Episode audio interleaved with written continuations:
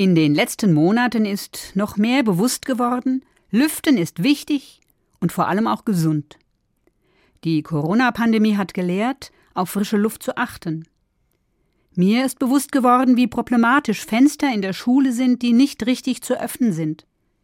Viele Menschen haben über Luftfilter nachgedacht und Strategien, sogar Apps entwickelt, die das Lüften in Erinnerung bringen. Denn die Aerosole fördern die Verbreitung des Virus. Frischluft, Luft, ohne Luft, den darin enthaltenen Sauerstoff, gibt es kein Leben.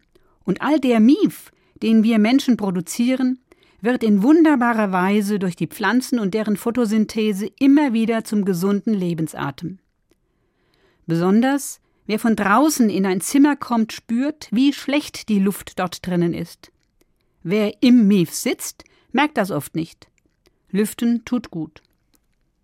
Ich habe das Lüften schon oft auch im übertragenen Sinn erlebt.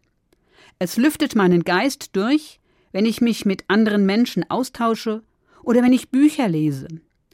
Auch Wissenschaftssendungen bewahren mich davor, im eigenen Gedankenmief stecken zu bleiben. Ähnlich stelle ich mir das mit dem Wirken des Gottesgeistes vor. Der Geist weht, wo er will, heißt es in der Bibel. Gottes Geist lüftet meine Seele und auch das Denken durch. Wenn ich in der Heiligen Schrift lese, wenn ich schweige und Worte auf mich wirken lasse, wenn ich bete, dann steigen in mir neue Gedanken, neue Perspektiven auf. Ich finde einen neuen, frischen Blick auf Menschen, auf eine Angelegenheit oder auch auf mich selbst. Ja, im Laufe meines Lebens ist mir das immer klarer geworden. Nicht nur Räume müssen gelüftet werden, auch mein Geist und meine Seele.